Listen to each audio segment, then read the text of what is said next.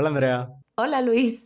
Hola a todos los que nos acompañan esta semana en el episodio número 8 de Cosas que dijimos hoy. Estamos muy contentos de, que nos escuchen una semana más, de poder estar con ustedes. Eh, hoy aparte vamos a hablar de un tema que da para muchísimas cosas, que es musicales y como recordarán la semana pasada, les dijimos que íbamos a tener un invitado especial y pues sí es muy especial nuestro invitado. Es un amigo que queremos muchísimo, eh, es alguien que hace teatro y aparte sabe muchísimo de teatro y hoy vamos a hablar de musicales, entonces queda perfecto. Hola Renato Padilla, ¿cómo estás? Hola Luis, hola Andrea. Hola Reni. Bien, gracias. ¿Y ustedes? Yo aquí muy contento de, estar con ustedes eh, eh, espontáneamente grabando esto. Nosotros estamos muy emocionados de compartir este, este tema en particular contigo, Renato. Porque además, el, creo que no nada más el conocimiento, sino la pasión que tienes por el teatro puede ser muy interesante para compartir con todos los comentarios que nos mandaron nuestros escuchas desde redes sociales, ¿no? Que igual que la semana pasada recibimos muchísimos comentarios y pues a ver qué, qué te parecen y qué tienes para aportarle a todo lo que ellos nos dicen. Me parece excelente y claro que sí. Lo que vaya haciendo, lo que vaya saliendo. Muy bien, pues vamos a, empezar. Lo, lo, chido de que esté Renato aquí, aparte, es que va a participar de todas las secciones del programa. Entonces, pues ya también planeó su queja y trae su, su conocimiento inútil. Entonces, este, vamos a empezar con la sección más venenosa del, del programa, la que también nos sale a Andrea y a mí. Debo decir que mejor Andrea porque me humilla cada semana en las encuestas de las redes sociales de abrazo grupal. Este, y esta última, la humillación fue tal que yo voté por ella. o sea, era evidente que su queja era mejor, pero bueno, Andrea, adelante, todo tuyo el micrófono. Gracias. Eh, fíjate que es bien chistoso que cada semana, creo que solo me has ganado en votaciones una semana y es, y cada vez, cada martes, porque grabamos los miércoles, cada martes estoy bien estresada porque digo, no manches, no tengo de qué quejarme. Pero hoy todo el día ha sido una angustia de decidir por qué me voy a quejar. Y no porque no tenga por qué, sino porque tengo demasiado, ¿no? Eh, dos casos en particular, porque ustedes dos no tienen experiencia siendo mujeres, pero yo sí. Y ser mujer a veces se vuelve muy agotador, muy agotador, como aquella imagen que circula en internet de una eh, señora viejita con un cartel de no puede ser que todavía siga protestando por eso, pues así me siento el día de hoy. Y entre mi, o sea, no sabía si quejarme de Paco Ignacio Taibo II o de las eh, toallas Saba o particularmente de sus de sus decisiones en redes sociales, pero me voy a ir por Saba, porque eh, Saba saca un, un, no sé si era una campaña o cuál era la intención de sacar ese post, pero sacan una imagen donde hablaban o intentaban dar información sobre los órganos sexuales pélvicos femeninos y sobre eh, que se confunde la vagina con la vulva y que una es interna y otra es externa y ponen una imagen, un gráfico de cómo se supone que se ven los órganos sexuales pélvicos femeninos internos y externos. Y, en la parte donde pone la imagen de la vulva, además de que está pésimamente hecho con unos colores horribles y de que de verdad cualquier profesor de diseño, particularmente mi maestra de diseño de la universidad, los hubiera reprobado, El, el clítoris lo ponen en la parte de abajo de la vulva, como si estuviera abajo de este, la entrada vaginal. Y la gente en redes fue así como de, oye, Saba, pues no manches, así no es, así no funciona. Y la respuesta del community manager de Saba a todas las chavas que empezaron a decir no va por ahí fue, y cito, emoji de ojitos. ¡Wow! Pensamos que tardarías más en darte cuenta. No manches, o sea, llevo todo el día leyéndolo y cada que lo leo me da muchísimo coraje. Porque qué nivel de condescendencia. O sea, ¿cómo, ¿qué clase de respuesta es esa? Y después se echan un rollo de, ¿sabías que se ha buscado un montón sobre qué es el clítoris y bla, bla, bla? Y después dicen, pero por eso, para que te enteres qué es el clítoris, como si nosotras no supiéramos qué es. Dice, por ello, este, te mostramos el diagrama correcto, que además tampoco es correcto, tampoco está bien hecho. Y es como, a ver, Saba, dos cosas. Uno, neta, si vas a, consíguete un community manager que sea mujer. Y haz bien tu investigación. O sea, ni siquiera les pido que se metan a estudiar sexología, que honestamente sí deberían tener a alguien especializado porque se supone que se dedican a hacer productos para la salud sexual de las mujeres o de las personas con eh, vagina. Pero no manches, googlealo. o si es tan fácil como googlear dónde está el clítoris. Y, o sea, de verdad, no puedo creer que a estas alturas del partido sigamos teniendo esas conversaciones tan estúpidas, porque son estúpidas, y que tengan el descaro de querer tomar una iniciativa, iniciativa entre comillas, educativa y tomárselo tan a la ligera. La educación y sobre todo la educación sexual no se toma a la ligera. Y ya, de eso me voy a quejar hoy. No, pues es que tienes talento, Andrea. O sea, esta queja me hace sentirla contigo cada semana. Entonces, coincido, pero aparte, Andrea, ha llegado el día. El día que, porque nosotros, eh, Renato, nunca, nunca nos decimos nuestras quejas antes. Entonces, este, nosotros sabíamos que en algún momento íbamos a tener la misma queja. Y aunque mi queja no es esa, la otra que mencionó Andrea, la de Paco Ignacio Taibo II, ah. su hermano, su hermano, el señor Paco Ignacio Taibo II, director del Fondo de Cultura Económica y de la Brigada Cultural para Leer en Libertad. Esa es mi queja de esta semana, porque pues ya ves que ahorita todo el mundo da cursos en línea, ¿no? Entonces, este, lo cual me parece muy bien y he tomado varios. Y este, la Brigada para Leer en Libertad sacó hoy una invitación, eh, eh, de hecho sacó ayer una invitación para un curso en línea que se llama Para Escribir en Libertad. Y son siete güeyes y, o sea, literal, güeyes, o sea, son siete escritores y todos son hombres, o sea, y todos son, aparte, los amigos de este señor. Y, o sea, em, inmediatamente en redes empezó a ver pues esta respuesta de no puede ser que ofrezcan un taller para escribir en libertad y no haya una sola escritora. Y aparte, todos los escritores son como del mismo corte y, y no hay tampoco como de las nuevas generaciones. Es una cosa muy lamentable. Entonces, pero sobre todo no hay mujeres, una sola. Y ahorita voy a, leer porque Andrea me hizo el favor de, también decirme que había un comunicado y ya, ya lo tengo aquí. Este, porque pues ante, ante como el, la ira de todas las redes sociales, la brigada sacó un comunicado, pero antes yo lo que pensaba es, uno cuando está trabajando en una campaña o contenidos para, para un medio de comunicación, o sea, yo no puedo creer que todavía haya personas que dice, ay, como que se ve raro porque son puros hombres. No, no existe. No, no, o sea, e, esta sensibilidad sigue sin estar en, en, en el ámbito cultural en México eh, como en, las élites, porque aunque ellos no quieran aceptarlo, son las élites. Y, y pues sacaron este comunicado que dice, el curso Escribir en Libertad que estamos lanzando se compone de sesiones que tenemos en nuestro acervo histórico. Estamos conscientes de que no incluye ninguna mujer y eso es un defecto grave. Por las condiciones de la pandemia no hemos podido realizar los cursos incluyentes y de calidad que teníamos contemplados. O sea, ya desde ahorita están diciendo que su curso ni siquiera es de calidad. Es como de, pues es lo que teníamos y ya ahí está su cochinada. Pues ¿para qué? Para mejorar nuestros contenidos vamos a incluir cursos en línea donde se refleje el talento de nuestras escritoras o sea, es así como de, híjole, este, a ver si para la próxima se me quita lo machista. Pero es una cosa terrible. No, qué horror. En general a mí los, los señores, o sea, me ponen muy de mala, sobre todo los señores con poder. o sea, qué cosa tan horrible. Pero bueno, este es mi odio de esta semana. Renato, ¿cuál es tu queja? No, no, pero es que me estoy dando cuenta de que las quejas de los dos tienen como dos niveles. Es la queja y luego la queja de la posible solución, que no es solución, sino que solo agrava el problema. Es maravilloso. Somos expertos en quejarnos, ¿qué te puedo decir? No, no, bueno, pues, pero eso es otro nivel. Claro, y seguramente contestarán así de que otra disculpa que será peor y así hasta.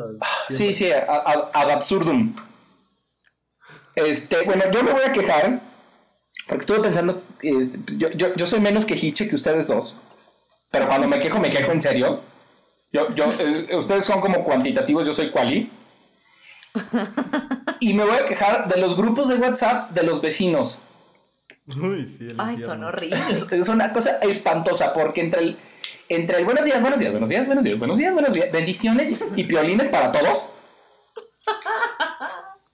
Y pasamos de temas importantes como la seguridad, este, situaciones de, de, infraestructura de las colonias o de los edificios o de a la caca del perro de generación espontánea, la música del vecino, alguien se robó mi maceta.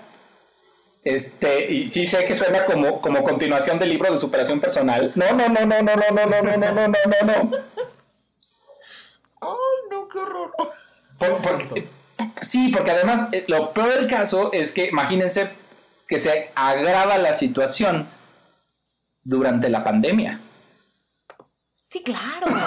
Sí. Claro, claro. Por- Porque entonces ¿sabes? la- ahora la gente está encerrada en sus casas, casas que están al lado de las otras casas, y la mejor forma de comunicarnos unos con otros es por el WhatsApp. Claro. ¡Ah! Pero ¿sabes qué? Creo que los mensajes de grupo de vecinos de WhatsApp podrían ser un nuevo género literario. Hay una chica que lo sube, o sea, que sube las capturas a, a Insta- a- no, no a Instagram, a Twitter, y yo me divierto muchísimo leyendo porque el nivel de absurdo es increíble. Entonces, compartan sus capturas de pantalla de las conversaciones de sus grupos de vecinos. Armemos una compilación. O, o familiares, también luego hay grupos familiares tremendos y es que están llenos de oraciones que no sé de dónde se inventaron y de fake news. o sea, cosas verdaderamente horribles. Los grupos de WhatsApp son el infierno, de verdad. Sí, sí, son. Coincido totalmente con tu nota. Digo, con tu nota, con tu queja. Sí, sí, Muy yo, ya me salí de dos grupos eh, de WhatsApp de familias, entonces es como de, no, basta. Sí, no, Sí. con permiso. Basta. Pero bueno, eh, pues ya saben, ya podrán votar por qué queja les enoja más y humillarme una semana más, obviamente. Este, Yo voy a votar por ti, Luis. Ay, Andrea es una hermosa porque vota por mí, aunque su queja es evidentemente mejor. Pero, este, pero mira, uno viene aquí a soltar todo su veneno y sí me siento mejor después de sacarlo. Entonces, este, pues ahora ya vamos a entrar de lleno a nuestro tema de la semana. Vamos a hablar sobre musicales. Es un tema muy amplio que da para muchas cosas. Como decía Andrea, nos llegaron un montón de comentarios. Este, cada semana se superan y los queremos muchísimo por eso. Eh, intentamos mencionar la mayoría. Si alguno no está, bueno, pues igual los queremos mucho y sigan, sigan mandándonoslo. Porque intentamos que, que- que esté la gran mayoría, ¿no? Y, y todos los leemos y los apreciamos mucho. Eh, y me parece que el primer punto que, que deberíamos tocar, porque se mencionó muchísimas veces, eh, se resume en un comentario que nos mandó alguien de, de los escuchas que dice lo que ama de los musicales. Ah, bueno, lo que les preguntamos es qué amaban y qué odiaban de los musicales, ¿no? Y alguien nos dijo toda su energía, la posibilidad de decir tanto con la música y el baile, ¿no? Y eso, eso es, eh, una y otra vez lo estuvieron diciendo de distintas formas, ¿no? Pero esta posibilidad de que por medio de canciones y coreografías se pueda decir muchísimas cosas. No sé ustedes si coincidan con esto, si estén de acuerdo o no. Yo, yo, yo estoy muy, muy de acuerdo. Yo creo que es una de las cosas más maravillosas de, de- de la forma de- del teatro musical, no del género, porque yo estoy en contra de que se diga que es un género porque este, a- abarca muchas cosas. Pero sí creo que la, que la música y la danza dentro del musical me, me- me puede transmitir ciertas cosas que luego en la misma estructura, por ejemplo, de un género, de, otro tipo de teatro, no podría. Y pongo dos ejemplos. Eh, en Sweeney Todd, eh, originalmente era una obra de teatro sin, sin, sin, sin música. Este, y venía un diálogo en donde el personaje decía, ¿sabes qué? Voy a matar a todos, perdón por el spoiler. Y entonces eh, la señorita Lovett, que es con quien vive, le dice, ah, bueno, pero yo tengo una tienda de país de carne, entonces, ¿qué tal si los cadáveres los convertimos en país de carne? Bien padre la, la promoción del canibalismo. Y, y eso era un diálogo así que se hubiera resuelto en un minuto. ¿Qué es lo que hace eh, Stephen Sondheim, eh, que es el compositor de la música de, de eh, Sweeney Todd? Lo que hace es convertir el primer momento en donde el personaje tiene la revelación de que los va a matar a todos, en una canción que se llama Epiphany, y luego otra canción donde ellos hacen este pacto de, de- acabar con, con los cuerpos, convirtiéndolos en comida, en una canción maravillosa que se llama Little Priest y que además es justo el, final del primer acto de, de Sweeney. Entonces ahí la música, algo que era un minuto, se convierte en dos canciones que marcan un proceso como súper profundo, porque además yo creo que el acierto ahí es entender que son dos decisiones sumamente importantes dentro de la historia de Sweeney Todd. Y el otro es un comentario que hace Kyle Marshall acerca de las coreografías. Y Kyle Marshall, que es un eh, podcastero canadiense que tiene un podcast sobre musicales, dice que las secuencias musicales las secuencias, perdón, de baile, las coreografías en los musicales son el equivalente a las persecuciones en coche de las películas de acción. Y, me parece maravillosa esa analogía. Qué buena analogía, sí, sí. Qué belleza. Porque sí es cierto. Pero mira, yo como, como alguien que en realidad no disfruta mucho de los musicales, yo tengo, tengo que coincidir con otra cosa que dijeron los escuchas, que dicen lo siguiente, que canten como si todos estuviésemos en el mismo nivel de subidón. O sea, entiendo que en general la música es, es muy emocionante o puede llegar a ser muy emocionante, pero híjole, luego te topas con cosas o como, ah, ¿cómo se llama esta película horrible? Eh, La La Land. este, y pongo entre comillas el que es un musical, así muy entre comillas. Y pues ni modo, línchenme por eso, no me importa. Porque realmente eh, tengo mis reservas, pero además empieza con un nivel de energía donde ves una escena completamente X y de repente todo el mundo empieza a cantar y a bailar como si solo tuvieran cinco minutos para vivir y esos cinco minutos los fueran a vivir cantando. Y está súper bonito, lo que tú quieras, pero... Y luego, o sea, es, es too much, too much, muy rápido. De verdad, es como la gente que llega a trabajar a las siete y media de la mañana. Buenos días, buenos días, buenos días, sonriendo con un montón de energía. O sea, ¿quiénes son? ¡Amigos! Eso no es normal. Eso. Buenos días, es viernes, no manchen. A las siete y media de la mañana, por favor. O sea, ese nivel de energía no, o sea, es irreal. Es irreal. No lo, no lo compro. Yo aquí estoy en un dilema, Andrea, porque odio ese tipo de personas. Los odio con toda mi alma. Pero. Pero sí entiendo como el, el, el nivel de subidón, porque a mí. Al menos creo que hay un tipo de personas, y yo me incluyo entre ellas, que en cuanto entro a la convención de que esto es un musical, ya estoy en ese nivel. O sea, yo ya estoy listo para aceptar lo que me des. Mientras me lo des bien. La La Land no me parece que, que, que lo haga. Pero, pero sí creo que, que por lo menos ciertas personas, como que estamos listos para entrar a ese nivel de, pues, de, de espectáculo des- desde un inicio. De nuevo, creo que La La Land no es el ejemplo perfecto, aunque la, la- la primera parte de la película o, o la primera secuencia sí me gusta y creo que, creo que Renato tiene una opinión interesante al respecto, pero, pero odio las personas que dices, como de buenos días, estoy bien feliz, aunque tú estés crudo y, si- y siendo miserable. Pero- y yo, yo soy ese muchas veces, pero este, pero con los musicales me pasa que como ya sé a lo que voy, pues el, el, eh, eh, entro como en así de alto desde el principio. No sé, Renato, ¿tú qué piensas? Yo, yo, es que yo, por ejemplo, con la secuencia de- de- del inicio de La La Land, que por cierto, voy a volver a decir mi frase, porque una de las cosas que más me encanta es autocitarme, este, e- es Once Upon a Time in Hollywood es mejor La La Land que La La Land, este, Sí, totalmente, totalmente. este, en- esa primera secuencia en La La Land es muy bonita, está muy bien coreografiada, está muy padre, pero no tiene nada que ver con lo narrativo.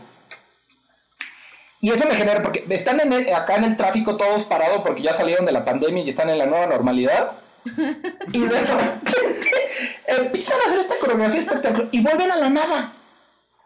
O sea, no es como de, mira, todo lo que podemos hacer y me voy a gastar la mitad del presupuesto en esto y ya no me va a alcanzar para comprarle gel a Ryan Gosling y va a estar despeinado el resto de la película. Ay, tiene como un flequito bien simpático. Bien Ay, simpático. no. No, no, no, no. Es que no, y además es que ese se me parece un perfecto ejemplo de cómo no se hace, porque además de a los 20 minutos de esa secuencia a la película se le olvida que es un musical. Entonces pareciera que solamente usan esa escena para decirnos, sí, somos un musical, ¿te Sí, fijaste? ¿Te fijaste cómo todos bailaron? O sea, no, terrible. Sí, entonces yo creo que ese es un problema. Sí creo, como dice Luis, que cuando uno va a un musical, uno tendría que, pues por lo menos ver más o menos de qué se trata, como para tener una cierta expectativa sobre esto. Y sí, el- la energía de los musicales es increíble. Bueno, de cierto tipo de musicales es como increíble y es apasionante y transmite como, como este pasón, pero ciertamente, eh, pues al lugar, ¿no? Tendría que ayudar a la historia. Si no, pues como que, ¿para qué? Si no parece como, como le pasa a La La Land, que, que es una cierta historia y de repente meto ciertas canciones en ciertos momentos como para que, para que no se nos olvide, como dice Andrea, que esto es un musical. Exacto, exacto. Me estoy riendo porque llevaba yo como tres minutos diciendo, ¿por qué Andrea no dirá el punto que le toca? Y ya lo dijo. Y entonces yo no decía lo mío para no interrumpirla. Ay, no, qué horror. Este, otra cosa que, que recibimos de, del público, bueno, de los escuchas, que también me parece, me parece que, que va por lo que estamos platicando. Y es que muchos dicen que no les gustan de los musicales, que toda la historia se reduce a ser explicada en canciones y que no se explotan otros recursos. Y yo lo que creo es que esos solo son algunos musicales. Yo, la verdad es que los disfruto todos, sobre todo en el teatro. En cine sí hay algunos que sí no trago, ¿no? Le contaba a Andrea la adaptación de Rent, me parece terrible. Eh, Burlesque con Cher, con todo y que amo a Cher, me parece horrible. Este, pero yo sí, incluso los que solo son así como de, ay, colorcitos. Uy, el gran showman me parece espantoso también. Pero Ay, sí, es muy este, horrible. es muy horrible. Pero eh, sí creo que solamente nos en este comentario como que se enfoca a un tipo de musicales que efectivamente no explota muchos otros recursos más que el, el split y el squart y el- la maroma y la, la power ballad y la nota alta. Pero también hay otros, otros musicales que sí hacen cosas bien, bien interesantes y experimentan cabrón con, con la estructura, con los temas. Este, ponía, eh, pensaba en, en Casi Normales o Next to Normal, que estuvo hace poco con Susana Zabaleta, que por cierto, el montaje en México, bueno, a mí me dejó llorando cañón, o sea, me, me destrozó muy, muy fuerte. Este, y que hace. mm, usa la música para hacerte sentir la, la, la- la esquizofrenia del personaje.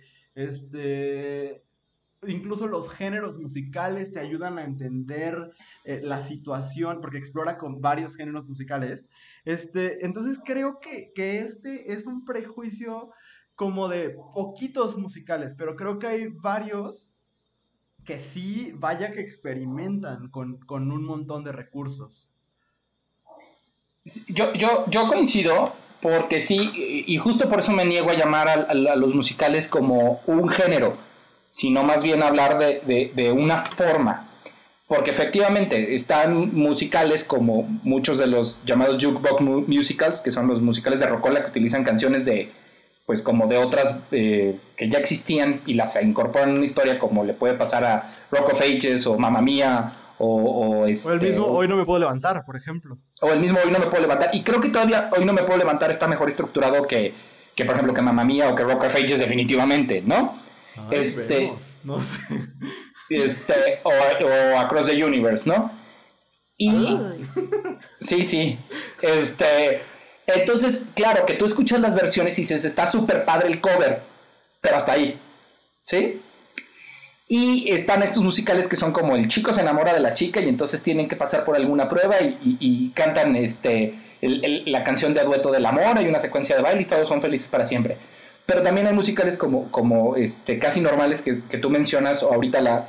que de hecho también es un jukebox musical que es Jack Little Pill, que est- está basado en, en canciones de Alanis Morissette, que tratan temas como de salud mental, o hay musicales que están hechos de terror, como, bueno, ya habíamos mencionado Sweeney Todd o, o Jekyll y Hyde. Eh, es decir, no, no, no hablan ni tienen las mismas formas siempre, o sea, utilizan la música para contarte la historia. Y yo creo que sí, que lamentablemente muchas personas han visto cine musical, no teatro musical, cine musical, y han visto este tipo de musicales que eh, es así como de repente todo está normal, así como estamos hablando, y de repente, "Te- perdón, tengo que ir al baño. Y aquí está el papel que tengo que usar para limpiármela. ¿Me, me explico? O ni siquiera eso, Renato, porque a veces ni siquiera cantan sobre lo que está pasando. Ah, no, sí, eso está peor. Sí, yo pensaba en mentiras. O, no, o en el mismo Hoy no me puedo levantar, donde quieren que un güey salga del closet y le cantan mujer contra mujer, que es sobre lesbianas. O sea, Claro. no tiene sentido. No, no tiene sentido. Nada.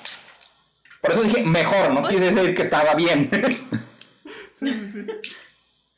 Bueno, pero es que eh, este tipo de música, o sea, por lo menos con la gente con la que yo he hablado y que no está metida en, en, en el teatro, sobre todo, que no acostumbran ir al teatro, ese es el tipo de musicales al que se acercan.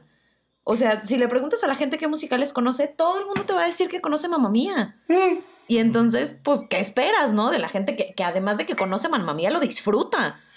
O sea, si lo malo no es conocerla, pues. Es decir, wow, qué maravilla de musical. Pues tampoco, amigas, dense cuenta, vean otra cosa que no sea.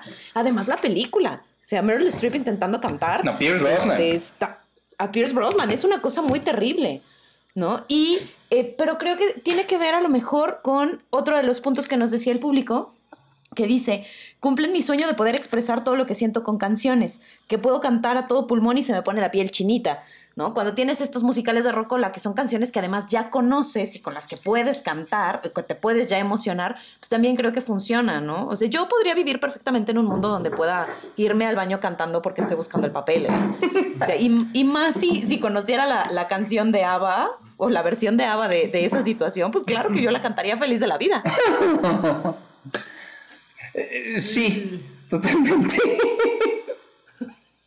Pero a ver, eh, es que aquí hay como dos cosas. La, primera es, yo, yo creo que, eh, a ver, ubicando que, que en el pasado, así antes de que el rock y el pop se popularizaran y fueran como los géneros musicales que la gente escucha, las canciones que se escuchaban en Estados Unidos en la radio eran canciones de los musicales de los años 20, 30 y 40 y bueno, de los principios de los 50 todavía. Entonces, muchos musicales se quedaron con esa lógica de, además de hacer la obra, tengo que producir el, el hit que va a sonar en la radio. Y eso sucede como con mucha lógica de musicales. Por ejemplo, con The Greatest Showman tiene eso. es- Está pensado para que te gusten las canciones, ¿no? Evidentemente. Y, y está cañón. Y, y y digamos, ese es su objetivo y lo consigue. Y muy, muy bien. Este, claro, tú, tú ves las. eh, pues sí, Mamá Mía no tiene la gran historia. Mamá Mía es el. es, tenemos todo este montón de canciones de, de, de ABBA y ¿qué vamos a hacer con ellas? Pues cómo las acomodamos. Que por cierto, eh, es así como el chiste local. Hay la leyenda urbana de que los productores que hicieron Mamma Mía eh, un día volvieron a escuchar eh, The Winner Take It All y dijeron, ay, esta canción suena como una canción de musical, estaría súper bien. Y, y entonces dijeron, ah, pues hagamos un musical con canciones de ABBA, estaría padrísimo. Y si se acuerdan de la película, el momento en el que, le, que Meryl Streep intenta cantar eh, The Winner Take It All, Intenta. es el momento más dramático y mejor construido de la historia. Porque Totalmente. desde ahí, de, claro, el único. Pero a los cinco minutos empiezan a cantar Aidu, Aidu, Aidu, y entonces toda esa tensión y ese drama se deshace, ¿no? Bye. Claro. Aquí necesito hacer un paréntesis Ajá. para este reconocer que la persona que tiene la que canta la mejor versión de The Winner Takes It All es Dani Zamora. Definitivamente. Dani Zamora, si nos escuchas, te quiero. Fin de mi paréntesis. Muy bien. Fíjate que yo, yo, yo no puedo, no puedo porque yo sí amo Mamma Mía, me divierte. O sea, no es que la ame, nunca la he visto en, en escena. Este, la- y, y las películas tampoco es que las haya visto muchas veces, pero me divertí muchísimo viéndolas. Entiendo perfecto que las historias, o sea, que las canciones no cumplen ningún rol importante en la historia y que hay muy poca historia de por sí, ¿no? Pero, y también entiendo que Meryl Streep no canta bien, pero siempre disfrutará ver, disfrutaré verla. Y ver a Christine Baranski también me gusta mucho. Y, este, y ver a Lily James también me gusta. Y, y, y Cher, pues es delicioso verla. Este, entiendo perfecto que las películas no cumplen con ningún otro propósito, ¿no? Y las olvidas. No tengo idea de qué se tratan. O sea, la verdad es que creo que nadie recordamos muy bien, pues, mucho de Mamma Mía, de, de la historia. Pero hasta los arreglos son interesantes. Creo que de las de los musicales de Rocola no es el peor. O será que yo he visto unos muy malos. O sea, creo que sí hay musicales de Rocola que son vomitivos. O sea, que de verdad sí hay unos muy, muy horribles. Pero, pero entiendo. Y fíjate que creo que en general la experiencia del musical sí tiene que ver con tu personalidad. Porque fue muy chistoso eh, que cuando Andrea y yo estábamos revisando los comentarios que llegaron, él mismo estaba en lo que aman y en lo que odian, que, es, este, que cantan hasta para bañarse o hasta para ir al baño. No sé por qué la gente últimamente anda pensando Literal. mucho en el baño, pero... Por el papel del baño, ahora ya no saben qué hacer con todo eso que contaron al inicio de la pandemia. Por eso. Ándale, yo creo que sí, es por eso. Este, pero yo creo que sí tiene que ver con también la personalidad. Hay quien disfruta de, de las canciones como un vehículo para muchísimas cosas, porque aparte, eh, como decías tú, Renato, el, factor común es que hay música, ¿no? pero, pero hay muchas formas de hacer musical, ¿no? Y, pensaba en, en, Book of Mormon, que te botas de la risa, que terminas en el piso riéndote, este, o en el musical incluso de Mean Girls, que bueno, como yo amo fielmente a, Tina Fey, me, sé el soundtrack porque me parece también muy chistoso. Y compararlo con un Spring Awakening, por ejemplo, este, que, que el tono es muy distinto y funciona muy diferente, o sea, el propósito y lo que logra es totalmente diferente, pero sí el factor común es el, la música es un vehículo y a lo mejor hay gente a la que nos funciona y gente a la que no, o sea, gente que no tiene este sueño, como lo que decía Andrea, de poder expresar todo lo que siente con canciones. Pero no sé si a ustedes les pasa, yo salgo del teatro sobre todo, más que del cine, de cuando veo una, obra de teatro musical, queriendo cantar todo. O sea, a mí sí, sí, sí me, me hace daño en mi cerebrito.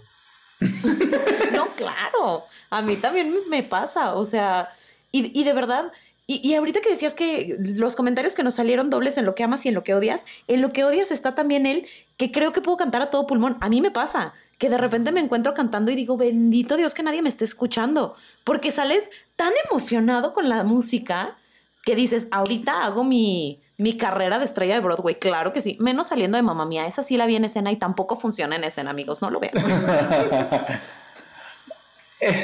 no, no, te veo, Andrea, cantando City of Stars. Este. Híjole, no. Ahí sí tampoco. Ahí tampoco. Pero deberías ver mis lip syncs de Defying Gravity. No, hombre, otra cosa. Otro nivel. Porque tienen los pulmones de acero Divina Menzel, ¿no? Seguramente. No, no, por eso lip sync, por eso lip sync. una cosa más en común entre Andrea y yo, a mí también me sube muchísimo. O sea, si, si me quiero sentir bien, sí puedo hacer lip sync o cantar muy bajito Defying Gravity. Y sí me siento el más poderoso. Claro. Bueno, es que aparte esa canción es increíble. Sí, lo es.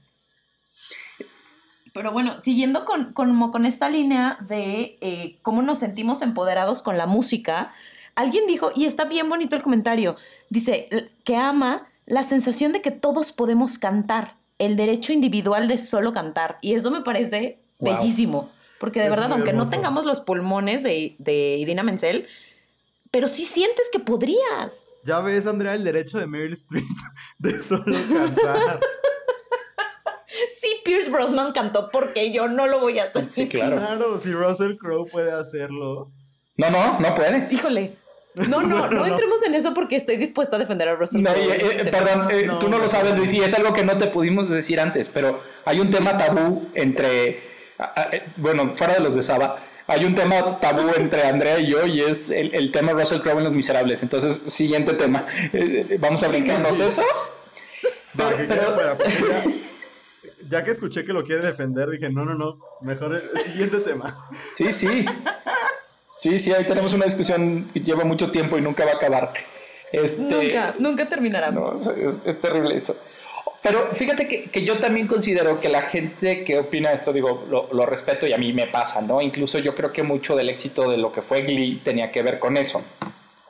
Con, con, sentir que, que, podías cantar, que podías bailar, que podías ser parte de eso. alguien a mí me contestó, ¿no? Eh, que lo que no le gustaba es no poder vivir adentro de un musical, ¿no? Este. Que, es el, lo, que canta Neil Patrick Harris, ¿no? En una de los openings de los Tonys, ¿no? Uy, ese, opening me hace llorar. Eh, ay, Luis, ¿qué te digo? Este. que, dice. Y, me cae muy mal ese señor. Ok, otro tema tabú. Entonces, eh, y. If life will be like her, wouldn't suck too much, ¿no? Entonces yo, creo que sí, esa sensación de que tú puedes cantar, de que puedes tener esta, esta historia, es como, porque además mucho del, teatro musical, yo coincido que funciona más eh, los musicales en teatro que en cine, hay, eh, y sobre todo los musicales que, está, que son adaptaciones de, de obras que existentes, no todas funcionan también, este, era como eh, originalmente y después fue avanzando y fue evolucionando, pero, pero el teatro musical estaba pensado como para ser el teatro escapista. Era el momento en donde la gente se sentaba en, el, en este teatro y, veía su dinero en el escenario con coreografías espectaculares, con chorus lines bien padres, con cambios de escenografía y cambios de vestuario en 7 segundos, y se olvidaban de los problemas de la vida real porque pues iban a ver algo que además terminaba bien, ¿no? Esa era como la estructura del teatro eh, musical todavía hasta mediados de los 50. Y hay mucho, mucho de las de los, obras de teatro como más conocidas y que muchas llegan al cine tienen como esta estructura, ¿no? Como de, eh, feel good y, de tener como este subidón de energía que iban comentando.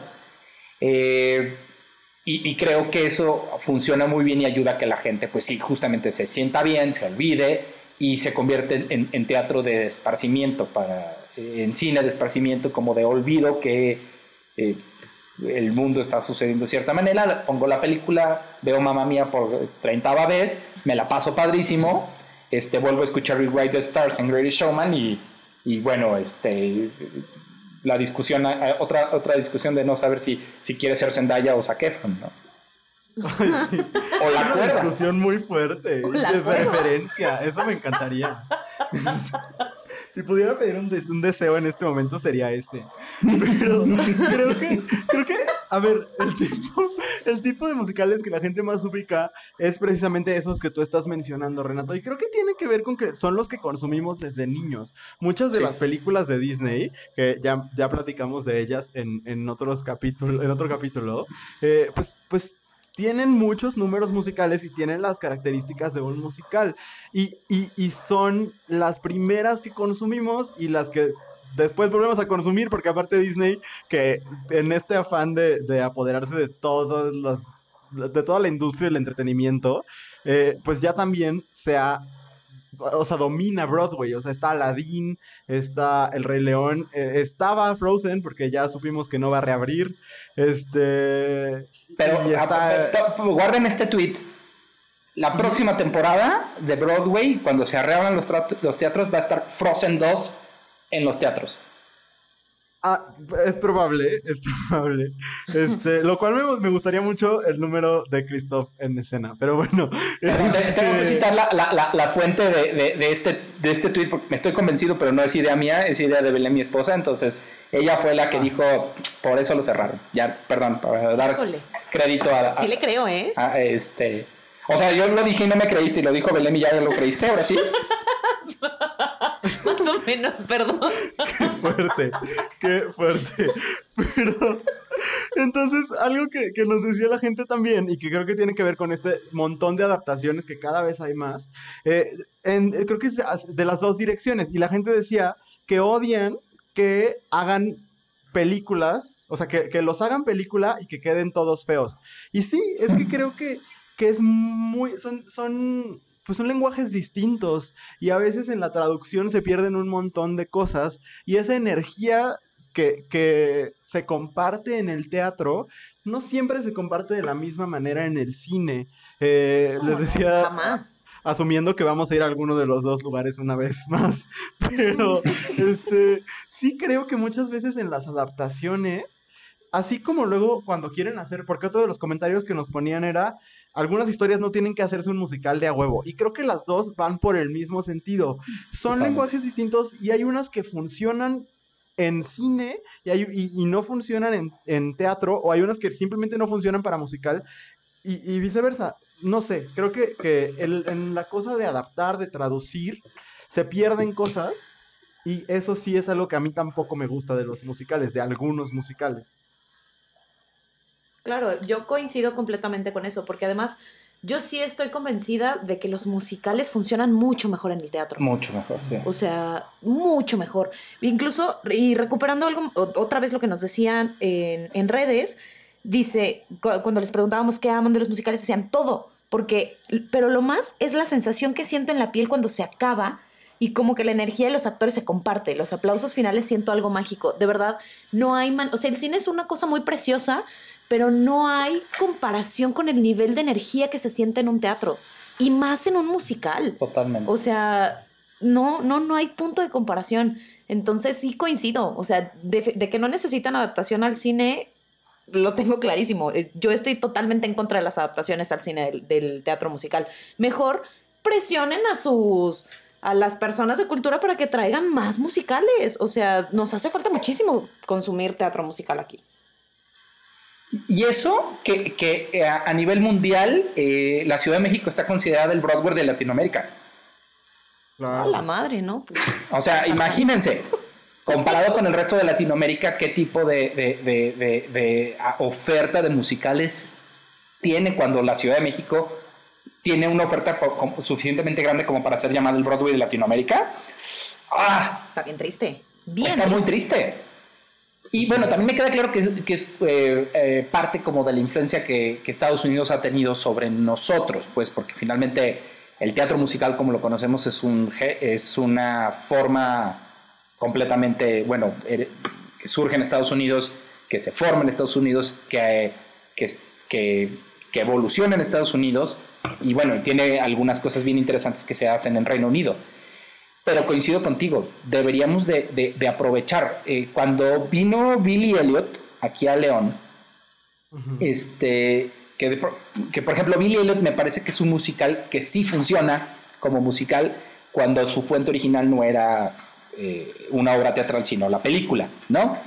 Creo que mucho tiene que ver con, con perdón. Ajá que, mucho tiene que ver con que el tema es la música, ¿no? Y el baile, entonces creo que eso le, ayuda mucho. Y entiendo que eh, cuando trajeron Billy Elliot estaba en un foro que no era adecuado, no estaba tan caro y, la, y estaba a menos de un tercio de la capacidad. El, el, domo de la feria, digo, entiendo, era el domo de la feria y no debía de haberlo presentado ahí. Se debió haber presentado en el Bicentenario, se debió haber presentado en el Teatro Doblado, ya estoy diciendo nombres de teatro, no me importa. Pero, pero también, luego nos quejamos que acá en la ciudad no, traemos, no traen espectáculos y pues cuando los traen la gente no va. Sí, no era el foro, pero la producción era la producción que, se veía en la Ciudad de México con los bailarines, con los eh, eh, actores, con los cantantes de la producción de la Ciudad de México, aquí en León, a un precio módico, así, en un, así sentado en la, en la grada que todavía olía a, las abejitas de básquetbol. Sí, pues. Pero ahí, aquí estaba y no fuimos. Bueno, yo, yo sí fui, pues, pero la gente no fue. Sí, tenemos poco, pocos hábitos, o sea, no hemos cultivado mucho nuestros hábitos de consumo de teatro y, y creo que tiene que ver con algo que nos dijeron también eh, nuestros escuchas, que dice el, que lo que odia es el precio, dice, o sea, sé que es lo justo y que lo vale y que los actores de teatro son muy mal pagados, but I'm poor.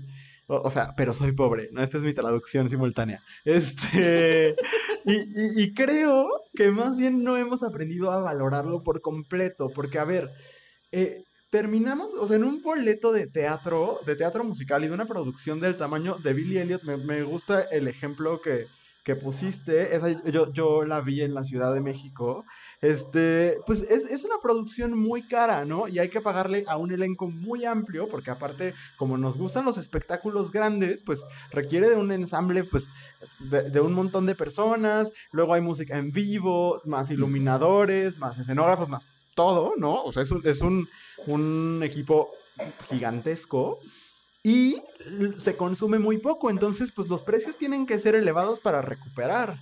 Y para, no solo es que los actores de teatro son muy mal pagados, es que no solamente los actores, o sea, los bailarines, este, los músicos, eh, las escenógrafas y escenógrafos, eh, vestuaristas, demás. Pues, el que le mueve la luz. Claro, claro. O sea, no, no, no, no, tenemos el hábito de consumir. Entonces, pues se tiene que recuperar. Y aparte, con el Star System que seguimos teniendo, donde va a jalar eh, la obra si tiene a lo mejor de, protagonista Yuri, por ejemplo, que protagonizó Cats hace no tantos años. Este, pues hay que pagarle los millones a la señora para que gane lo mismo que ganaría en una gira por México. Y entonces, pues claro que se elevan los precios, ¿no? Porque también está eso. Sí se pone de repente de modita para ciertas celebridades, como comprobar que sí son bien talentosas, como lo hizo Meryl Streep. Este, y pues ya unos dirán qué, les parece. Este, pero como decir, es que sí soy una actriz completa. Y entonces, este, pues me va a aventar un musical. Y pagarle a una estrella de ese tamaño para que la gente vaya, pues también hace muy, muy altos los precios.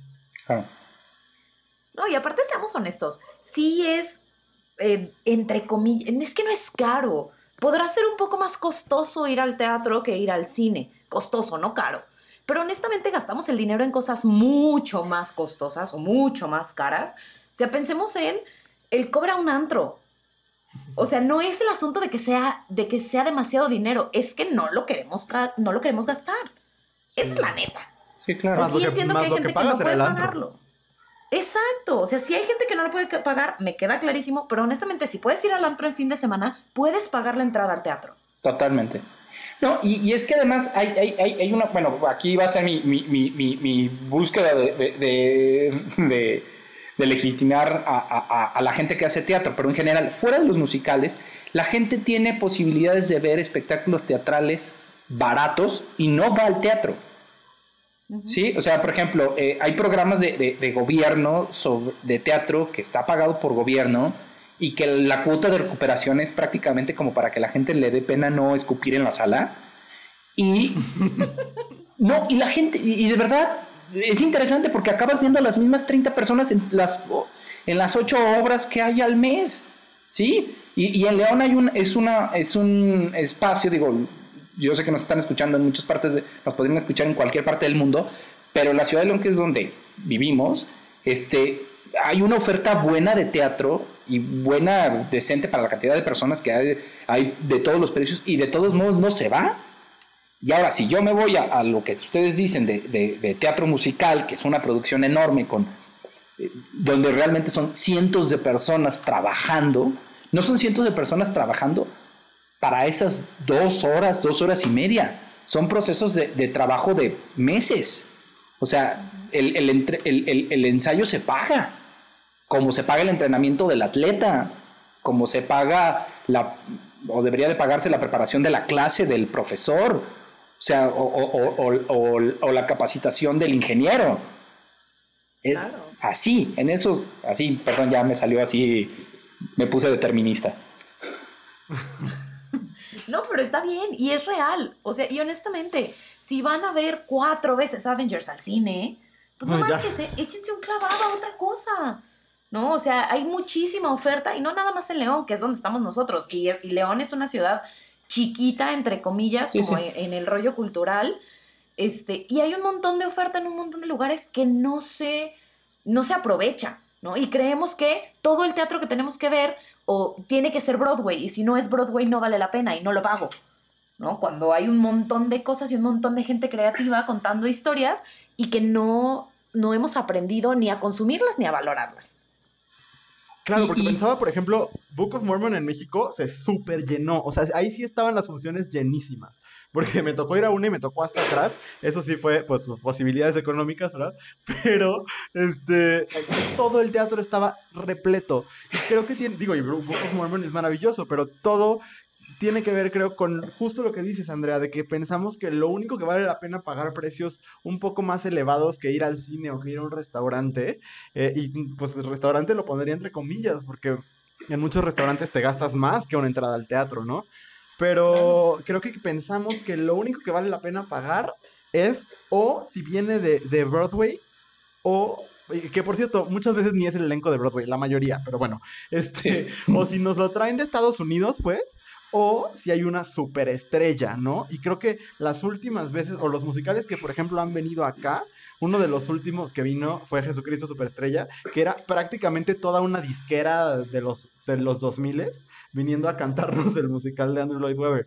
Creo que tenemos esa mentalidad y que pues los precios van a seguir siendo altos, e incluso ahora tendrán que subir porque se presentan otros retos que ahorita no podemos platicar porque nos extendemos otras horas eh, sobre, pues, que vamos a tener que meter menos gente en el teatro, ¿no? Pero, pero sí, creo que, creo que me, me- me pongo a pensar en, en por qué mucha gente de todas maneras, porque hay gente que, que sí se gasta lo que tiene por entrar a ver un musical, ¿no? Familias, por ejemplo, y creo que me, me pone a pensar en una de las cosas que nos dijeron los escuchas, ¿no?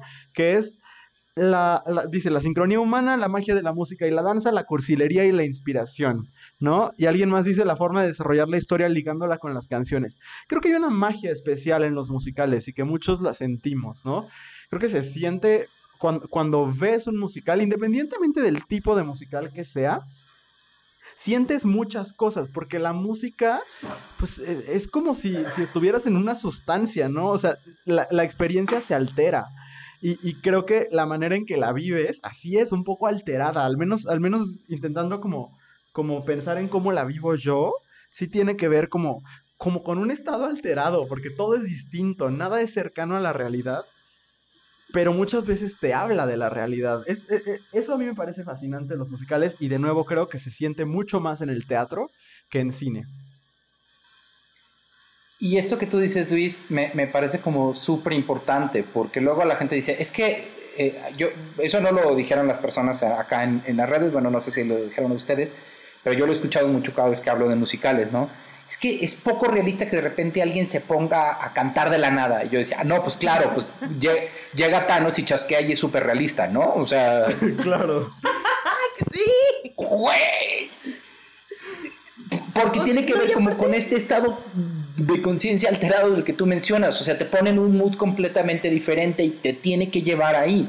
Digo, no sé si alguien ha visto esta película que es un musical de, escrito por Jason Robert Brown que se llama Last Five Years, Sí. que es un musical donde hay dos actores cantando. Y funciona muy bien. Bueno, porque además es Jeremy Jordan y, y Anna Hendrick, ¿no? Este. Pero la primera escena, que es esta chava, así no es el mayor spoiler, porque pues, literal es la primera escena, donde es esta chava viendo a la nada con una carta y donde tú te das cuenta que su esposo la acaba de dejar y se echa una canción que te siente el tono del resto del musical y tú o- odias a Jamie, a la- al, al esposo, el resto del musical por esa primera canción. Claro. Ah, que además es maravillosa. Si pueden verla, véanla, de Last Five Years. La veremos, véanla todos en, en los que nos están escuchando.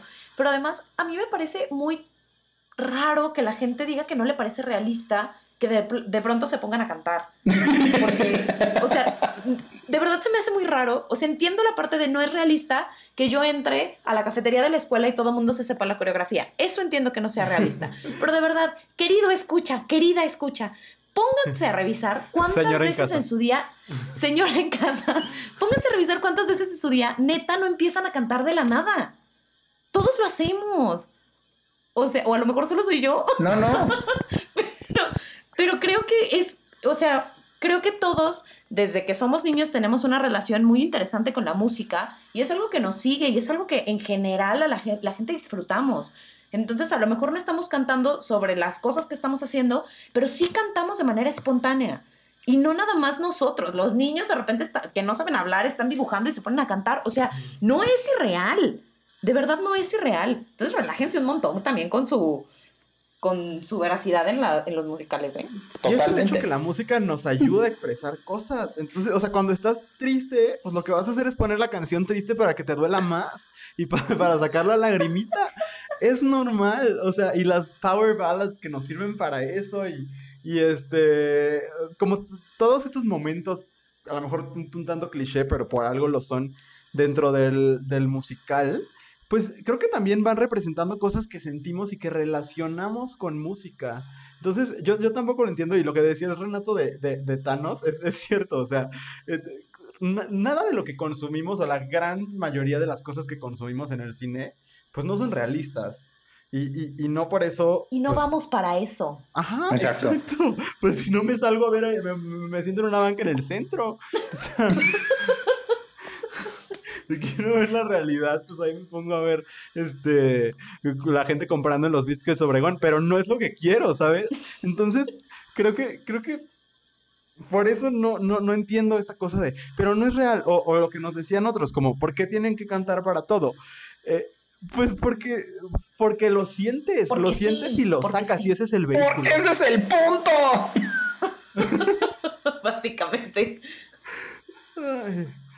Oigan, este, yo sé que ya vamos a llegar a la hora, pero bueno, pues yo sé que nos quieren mucho y que aquí siguen con nosotros. Este, me gustaría preguntar, es que esto no lo habíamos planeado, Andrea, pero se me ocurrió ahorita. Creo que hay dos preguntas que, que me gustaría hacer, porque yo sí, a pesar de que coincido contigo en que la mayoría de los, las adaptaciones al cine de los musicales no funcionan, algo que agradezco de que existan es que un poco han acercado este formato a muchísimas personas, porque este, yo hasta cierta edad de mi vida no... Yo soy de Tampico, Tamaulipas, y allá de verdad que no nos llega nada. O sea, la gente no, no tiene el eh, la costumbre de, de, de frecuentar los teatros. Y, y entonces pues no llegan los musicales y aparte hasta, hasta hace poco no hubo un teatro con la capacidad. Y entonces yo descubrí y me enamoré de los musicales por el cine o por versiones grabadas de las obras, porque es lo que, lo que había. Y creo que una buena parte del país, por ejemplo, de la gente que le gustan los musicales, pues ha tenido que ser así, porque, porque no llegan a, su, a su ciudad o no van a la Ciudad de México, o si van, pues van a visitar a la tía, whatever. Y entonces, este, me gustaría preguntarles si ustedes tienen alguno. Andrea, creo que ya sé que tu respuesta es que ninguno, pero este, no sé si ustedes conozcan alguna película o versión grabada de un musical que le podamos recomendar a nuestros escuchas, porque luego nos piden recomendaciones de cosas. Uh, Renato. Sí, yo eh, vo- voy a empezar por The Last Five Years, que me parece que es... eh, lo que pasa es que, a ver, una vez más, en, la- en el sentido de que los musicales no son todas como estas historias eh, impresionantes con miles de personas bailando de la nada y tal, eh, pues hay musicales que están hechos para un cast muy chiquito, ¿no? Ese, personas para tres, cuatro personas, para dos, incluso hay, hay uno que se llama The Lion, que es para una persona, que es- tiene más como la estructura de un concierto, dice que es un, es un actor y, y- y seis guitarras de reparto. Este, pero The Last Five Years me parece que es un musical increíble, eh, que sí parece como cine y que está pensado, originalmente es una puesta en escena, pero la, la la adaptan muy bien. Hay uno que se llama eh, Los Productores, que ahí la genialidad es que literalmente agarraron a todo el equipo que hizo el musical y, y lo juntaron con el equipo para hacer la película. Es la misma directora, este, son prácticamente los mismos actores, solo este, Will Ferrell y, y Uma Thurman son los únicos dos que se agregan como a la película para, este, pues yo, un poco para lo que tú decías, Luis, ¿no? Como para vender la cartelera, pero el musical funciona muy bien en la película por, por, por cómo está estructurado. Este, digo, sé que son los musicales viejitos, pero por ejemplo la, la adaptación a, de, de cine de eh, Amor sin barreras, le pusieron en español West Side Story. Eh, es increíble la película también, bueno, y eso es porque también agarraron al, al coreógrafo que era Leonard, este, ah, no, Leonard Bernstein, el musical, se me está yendo el, el, el- Robbins, Jerome Robbins, que era el coreógrafo original, hizo unas adaptaciones pensando en, en cine, porque él ya había trabajado haciendo coreografías, por ejemplo, para El Rey y yo. Este, entonces él ya tenía como esa lógica y es un musical un poquito más viejo. Este, pues son así como los que yo recomendaría, como que se me vienen a la mente como diferentes, pero creo que funcionan muy bien como película musical. Claro. Andrea, ¿se te ocurre Mira, alguno? Fíjate que sí, sí se me ocurre. Y es, es una cosa muy rara porque es... Yo de- detesto muchísimo el musical de Cats, muchísimo, profundamente, no tiene motivo alguno de existir. Pero es horrible. Pero eh, el, el video que produjo Andrew Lloyd Webber en el 98 me parece que resalta todo lo que sí tiene bonito el musical, que es todo lo que no son las canciones. ¿no? Este, la coreografía, el vestuario y toda esta parte, creo que en la grabación del 98 es muy bonito Sí. y alcanzas a apreciar otras cosas que dices, ok, son otros elementos del teatro musical que a veces quedan como replegados y nada más nos acordamos de las canciones y creo que en esa grabación se alcanza a pues a, a percibir muy bien, ¿no? Y que es muy disfrutable. Esa es la, la única manera en la que yo puedo disfrutar de Cats. Entonces, esa podría ser mi, mi recomendación. Oye, voy, voy a hacer, per- perdón Luis, este, dos recomendaciones de, de- de obras grabadas directamente eh, del escenario. Una es de Falsetos, que está dirigida por James Lapine, y que es, es un musical para eh, seis actores, y que es, eh, tiene momentos profundamente divertidos, profundamente conmovedores, y es increíble. Este, y... eh, eh, ¡Ah! Se me está yendo el nombre. Ahorita, ahorita les digo. Ahorita, ustedes vayan platicando y ahorita yo me acuerdo del nombre. Bueno, no, no es cierto, no me acuerdo. Lo voy a buscar en, en mis. Este. Mientras tú danos tu recomendación. Sí, Luis. Pues yo, yo, a mí me gusta mucho la grabación de la última función en Broadway de Rent. Me gusta muchísimo. Creo que logra capturar la energía de una última función. Y a mí sí me emociona muchísimo. Y sobre todo con el odio que le tengo a la película. Este, esa última función me gustó. Bueno, y de hecho, hubo una tendencia hace poco para hacer musicales en vivo en televisión. Y quisieron hacer una versión en vivo de Rent con Vanessa Hudgens y Valentina de RuPaul's Drag Race. Y, y Jesus. como uno de los actores se lastimó, tuvieron que pasar al aire el, el ensayo, el ensayo de vestuario. Entonces fue trágico y lamentable y horrible, porque pues, los actores ni siquiera estaban echándole ganas. Valentina suena, o sea, te dan ganas de llorar de escucharla cantar. Y este, y creo que la- en en comparación con la última función de Rent que está grabada, es, es, es muy bella. Y a veces está ahí en YouTube, es bien difícil de conseguir, pero creo que pod- podrían pedir el, el DVD de algún lado. Este, y a mí también me gusta muchísimo, y esa sí está en YouTube, eh, y compartimos el amor este, por ese musical Renato y yo. eh, Company, que no es tal cual un. O sea, Company es un musical, pues, pero la versión que, que la más reciente, la de Neil Patrick Harris, en realidad es como un concierto eh, del musical, pero bueno, es, es una buena, un buen acercamiento a, a esa obra. Eh, a mí es el, que, el musical que más me gusta, o uno de los tres que más me gustan. Este, y también les recomendaría mucho checarlo. Y es un guilty pleasure, pero a mí ningún placer me da culpa. Este, les, yo amo Hairspray con toda mi alma. Esa película me fascina.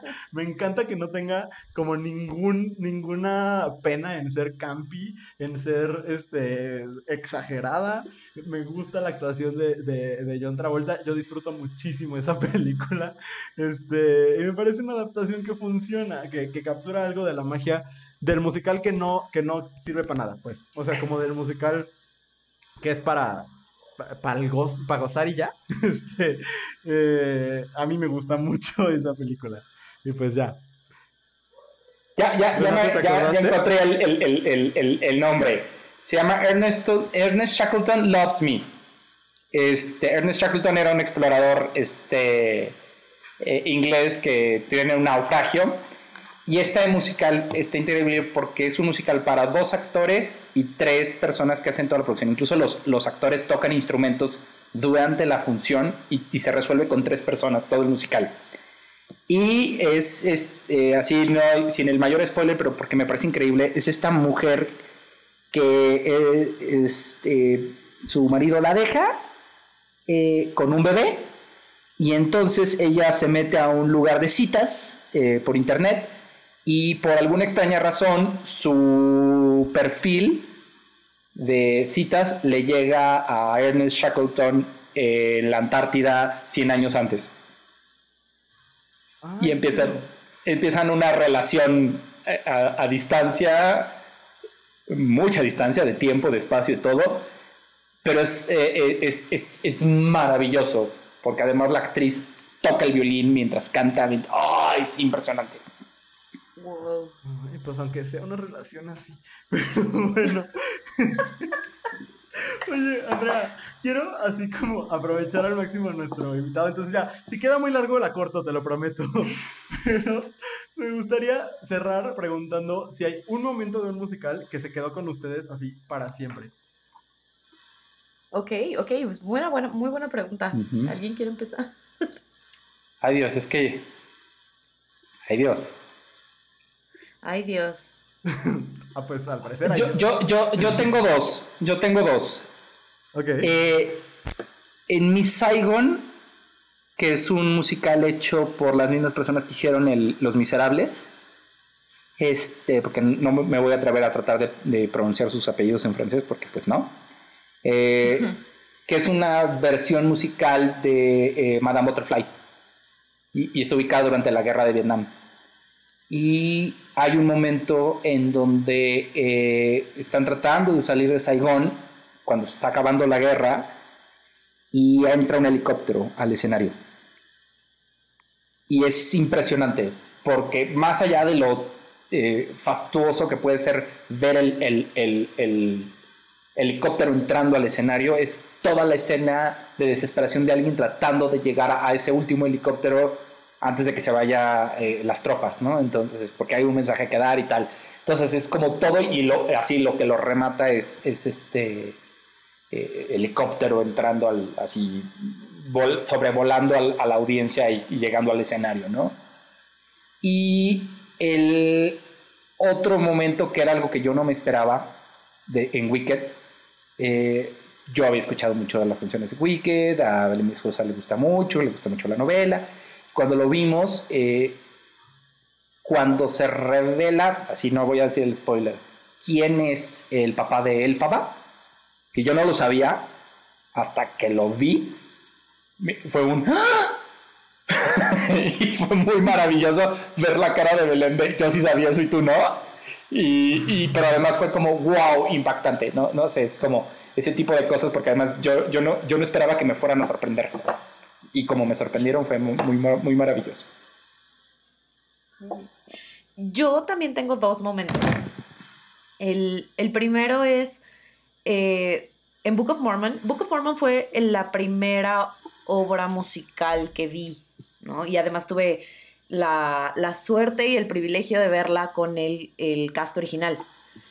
Entonces, eh, cuando llegas al... yo toda la, obra me había estado riendo y cuando llegas al momento donde eh, la chica canta la canción sobre Salt Lake City. Uy, sí. Oh.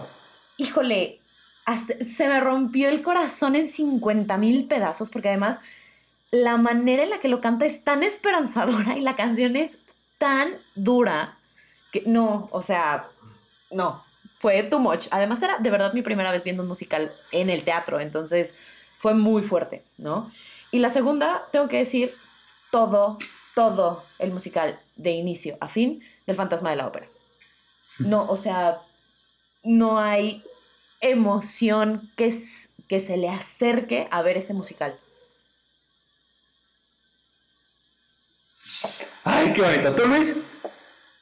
Yo mm, tengo dos también. Este, creo que el, número final de Company, yo lo vi en condiciones muy raras, así, o sea, como en un momento donde yo estaba muy triste y no sé por qué me relacioné con esa canción si yo era muy joven, o sea, con Being Alive, pero a mí esa canción me, me llega desde muy chico por diferentes razones. Y me acuerdo, la primera vez la vi con Neil Patrick Harris y me puse a buscar en YouTube y di con la de, con la de Raúl Esparza. Y esa, esa versión para mí es así como impactante. O sea, la música, eh, lo que dice, todo. Yo creo que eh, ese último momento en Company, cuando se da cuenta de lo que se da cuenta, pues, este, me, parte el corazón. Y otro, otra cosa que tampoco quiero spoilear, pero en, en, Next to Normal, en Casi Normales, que les digo que a mí esa película, digo, esa película, esa obra, me, me, me conmovió muchísimo, pero aparte sí me hizo sufrir y habla sobre este, salud mental o falta de salud mental y también sobre, sobre el luto y la pérdida, ¿no? Entonces eh, hay un plot twist muy fuerte que tampoco voy a decir, pero, pero cuando, cuando nosotros público nos damos cuenta de la razón por la cual el personaje principal, que en esta versión que yo vi lo hacía Susana Zabaleta de manera eh, magistral, este, cuando nos damos cuenta de por qué sufre como sufre, Híjole, es que me, abrió muchas posibilidades hasta dentro de mi persona y abrió muchas heridas. Entonces yo esa escena de ella, que aparte este, la, tenía muy cerca porque era un teatro muy, vacío, y como todos en silencio de nos acabamos de dar cuenta de lo que nos acabamos de dar cuenta, me estremeció. Y, y con, eso, con eso me he quedado todo este tiempo. Hasta le tuiteé y todo, y le dio like. Pero bueno, muchísimas gracias. bueno, todavía, tenemos un, último momento, pero gracias Renato por, por traernos todo esto a este episodio de cosas que dijimos hoy. Ahora es nuestro, nuestro mini show de talentos, que es cuando demostramos todo lo que vive en, en nuestra mente y que no sirve para absolutamente nada con los datos inútiles de la semana o los conocimientos inútiles de la semana. Voy a empezar yo porque el mío es muy menso, muy breve y me lo voy a echar así en un minuto. Este, yo pensé que nunca les iba a traer información más tonta que cuando les conté que Mosquito Bilingüe de Flans había sido producida por el mismo güey de los efectos de sonido del exorcista. Pero sí, este, porque hoy me enteré de esto y me dio mucha risa. Eh, ¿Ubican a Pepe Aguilar? Sí. Sí. Ok, es que es vecino de The Weeknd y no, me sirve de nada saberlo, pero me parece como muy, o sea, me da mucha risa pensar que coexisten en un mismo universo y en un mismo fraccionamiento, no sé, área residencial. The Weeknd, que es como el artista más cool del mundo y como súper misterioso y así, y Pepe Aguilar. Y aparte la nota que revisé decía de que The Weeknd tiene un nuevo vecino y anda en caballo. Y dije, ok. Periodismo relevante. muy, muy hermoso. Entonces, este, pues nada, me da, me da mucho gusto que, que The Weeknd. Ah, y también es el mismo barrio que Kim Kardashian y Kanye West. Entonces, pues mira, qué gusto que Pepe Aguilar viva también. y este. y pues igual y algún día se arman una bonita colaboración. Entonces, ese es mi conocimiento inútil. ¿Quién quiere seguir diciendo el suyo? ¿Quieres compartir el tuyo, Renato? Bueno, es que yo, yo estuve pensando así como algún comentario inútil y, pues más bien mi, dato inútil es que eh, yo sí puedo decir que tengo un compositor de musicales favoritos que es Stephen Sondheim, que es el compositor de, de Sweet de Into the Goods, que eh, son como famosillas este, Company, que es el, musical del que ha estado hablando Luis. Y hay un musical que a mí me parece increíble, que es, eh, no, sé si es mi favorito, pero yo podría decir que sí, o por lo menos está en el top 3. Es un musical que se llama Merrily We Roll Along, que a mí me parece maravilloso. Y mi, mi dato inútil es que se va a hacer una adaptación de ese musical, pero lamentablemente y para mi mala suerte, es una adaptación que voy a poder ver hasta dentro de 20 años. Ay, porque Richard Linklater. Sí, porque el director decidió, la, historia cuenta la historia de tres amigos a lo largo de 20 años. Y entonces, eh, este musical ha tenido muchos problemas en sus montajes porque pues necesitas envejecer a tus actores, pero hacia atrás, porque además el musical está contado de la última escena a la primera, está contado al revés, digámoslo así. Entonces, pues eso en términos de teatro, pues es bien complicado. Entonces lo que decidió el director, eh, que Luis se acuerda del nombre, yo no, lo, no me acuerdo. Ah, Richard, Linklater. Ajá, que es el director de Boyhood. Fue, pues vamos a grabarla en orden, vamos a envejecer naturalmente a nuestros actores por 20 años y luego la editamos al revés y la presentamos dentro de 20 años esperando que Ben Platt no se nos muera. Sí, o Vinnie Feldstein, cualquiera de los dos nos puede morir. Sí, no, no, no, está Vinnie eh, Feldstein. Ajá, sí, la hermana de Jonah Hill. Ajá. Entonces, bueno, yo creo que el que primero se moriría fue el director, pero esperemos que no, porque si no, de todos modos, para mi mala suerte, no, no nunca veré eh, la adaptación musical de Mary Lee Alone.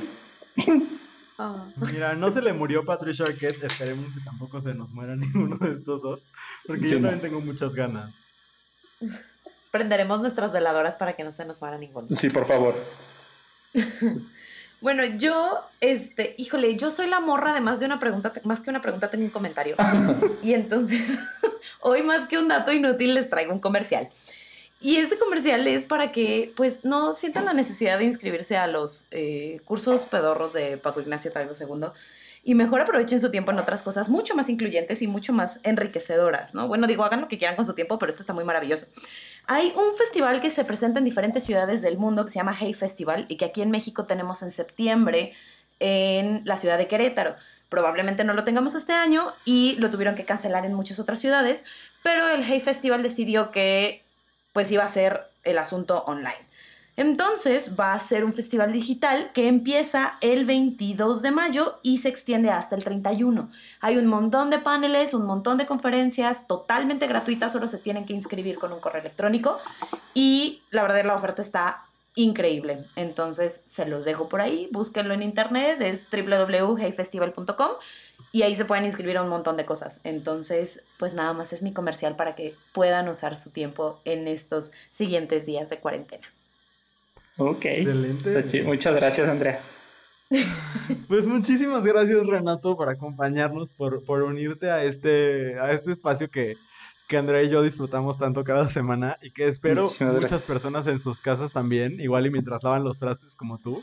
Eh, fue muy hermoso tenerte con nosotros. No, pues yo, yo agradezco muchísimo, de verdad me, me- me da mucho, mucho gusto ser eh, oficialmente el primer invitado en la historia de cosas que dijimos hoy. Eso es un, un honor que nadie me va a poder quitar jamás, porque nunca va a haber un segundo primer invitado, o sea, siempre van a ser los segundos lugares. Y creo que es la primera vez que gano un primer lugar en mi vida, pero bueno, en fin, este... No, muchas gracias. Yo también lo, lo disfruto mucho su podcast y disfruté mucho la conversación de hoy, que, que bueno, que no, que no tuvo ninguna tensión tecnológica ni nada por el estilo. Exacto. Y bueno, pues muchas gracias a todos los que semana con semana nos escuchan. Gracias por llegar hasta este punto. Y pues no se olviden de cualquier cosa que nos quieran comentar sobre el programa o, lo que sea.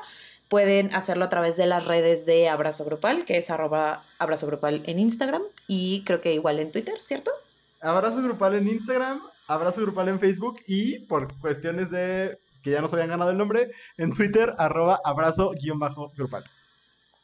Ah, muy bien. Pues para que por ahí nos manden sus comentarios, eh, usen el hashtag cosas que dijimos hoy, así todo juntito. Y que sigan eh, no interactuando con nosotros. esto. ¿Qué?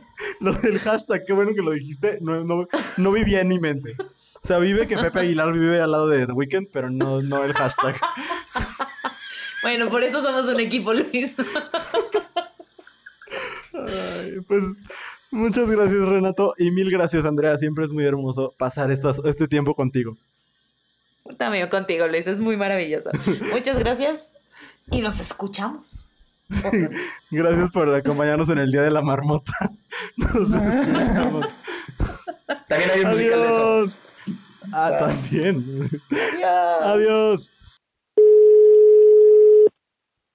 Cosas que dijimos hoy es una producción original de Abrazo Grupal, conducido y realizado en su totalidad por Andrea Ramos y Luis Ruiz. Nos escuchamos todos los jueves en Spotify.